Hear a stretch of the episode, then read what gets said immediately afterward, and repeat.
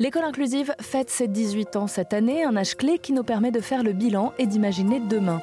Et on en parle pour l'occasion avec Sophia Benyamed, présidente de l'association Ikigai, qui accompagne les parents d'enfants en situation de handicap. Ikigai, c'est une association de parents et de thérapeutes, et on favorise l'inclusion des élèves, des enfants, de nos enfants, de nos adolescents euh, à l'école alors l'inclusion à l'école, évidemment, c'est majeur et c'est clé, mais c'est aussi l'inclusion dans le sport et dans la culture. C'est vraiment sur les trois volets et c'est sur tout l'écosystème de l'enfant, puisque l'idée c'est que nos enfants qui ont euh, un trouble du spectre de l'autisme puissent avoir une vie euh, épanouie, belle, euh, aller à l'école, faire du sport et avoir accès à la culture.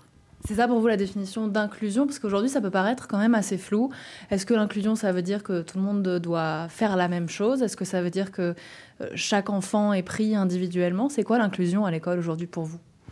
Euh, Pour moi, l'inclusion à l'école, c'est pas forcément faire la même chose en même temps mais c'est euh, faire ensemble hein, des choses qui peuvent être différentes, mais en tout cas se retrouver sur euh, un certain temps, sur un certain endroit. Hein. c'est le principe de la loi de 2005, c'est quand même que d'accueillir les enfants porteurs de handicap à l'école avec les enfants euh, qu'on appelle ordinaires ou qu'on appelle typiques dans le cas de la diversité neuronale, mais c'est surtout pouvoir faire un certain nombre de choses vraiment ensemble. Peut-être pas tout, peut-être pas tout le temps, mais de faire un certain nombre de choses ensemble. Partant de cette définition, est-ce qu'on peut dire que l'école inclusive que l'on développe en France depuis 2005 est la bonne?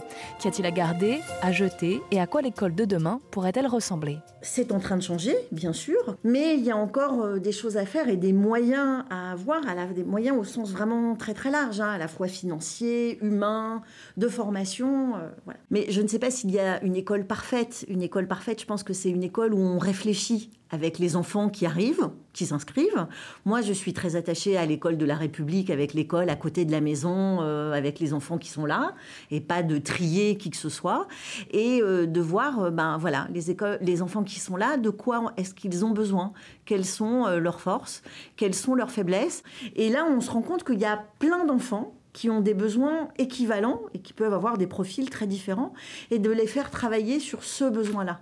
Donc une école idéale, ça serait pouvoir euh, identifier, avoir le temps d'observer les enfants, voir quel est leur besoin. Alors il y en a parfois euh, beaucoup, mais de pouvoir les identifier et de se dire bon bah voilà, là le besoin de ces quatre enfants, c'est acquérir de une confiance en soi. Et puis, ben, peut-être, euh, voilà, travailler avec l'enseignant de PS, parce que en engageant son corps, il y a aussi des choses qui se développent de cette façon-là. Donc, c'est avoir du temps pour observer les enfants, parce que euh, les enfants 10, euh, les enfants qui ont un trouble de l'attention, les enfants euh, autistes deviennent des adolescents 10, deviennent des adultes et des personnes âgées autistes 10. Euh,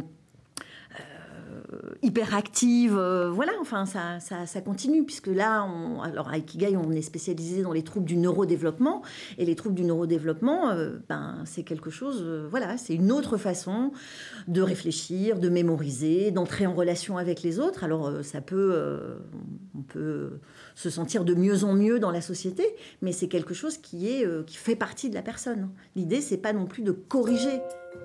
Identifier et trouver les forces de chacun en allant vers un enseignement plus personnalisé que collectif. Voilà à quoi pourrait ressembler l'école de demain. Cependant, tout cela ne se fera pas avec les moyens qu'a l'école actuelle. Il faudra donc apporter des solutions d'accompagnement, de formation, d'effectifs, de budget pour atteindre les objectifs de cette école inclusive souhaitée par de nombreuses associations et individus en France. On en parle d'ailleurs plus amplement dans un podcast d'une trentaine de minutes à retrouver sur toutes les plateformes de podcast dans la collection Inspiré demain d'Airzen Radio et évidemment sur sur rzn.fr.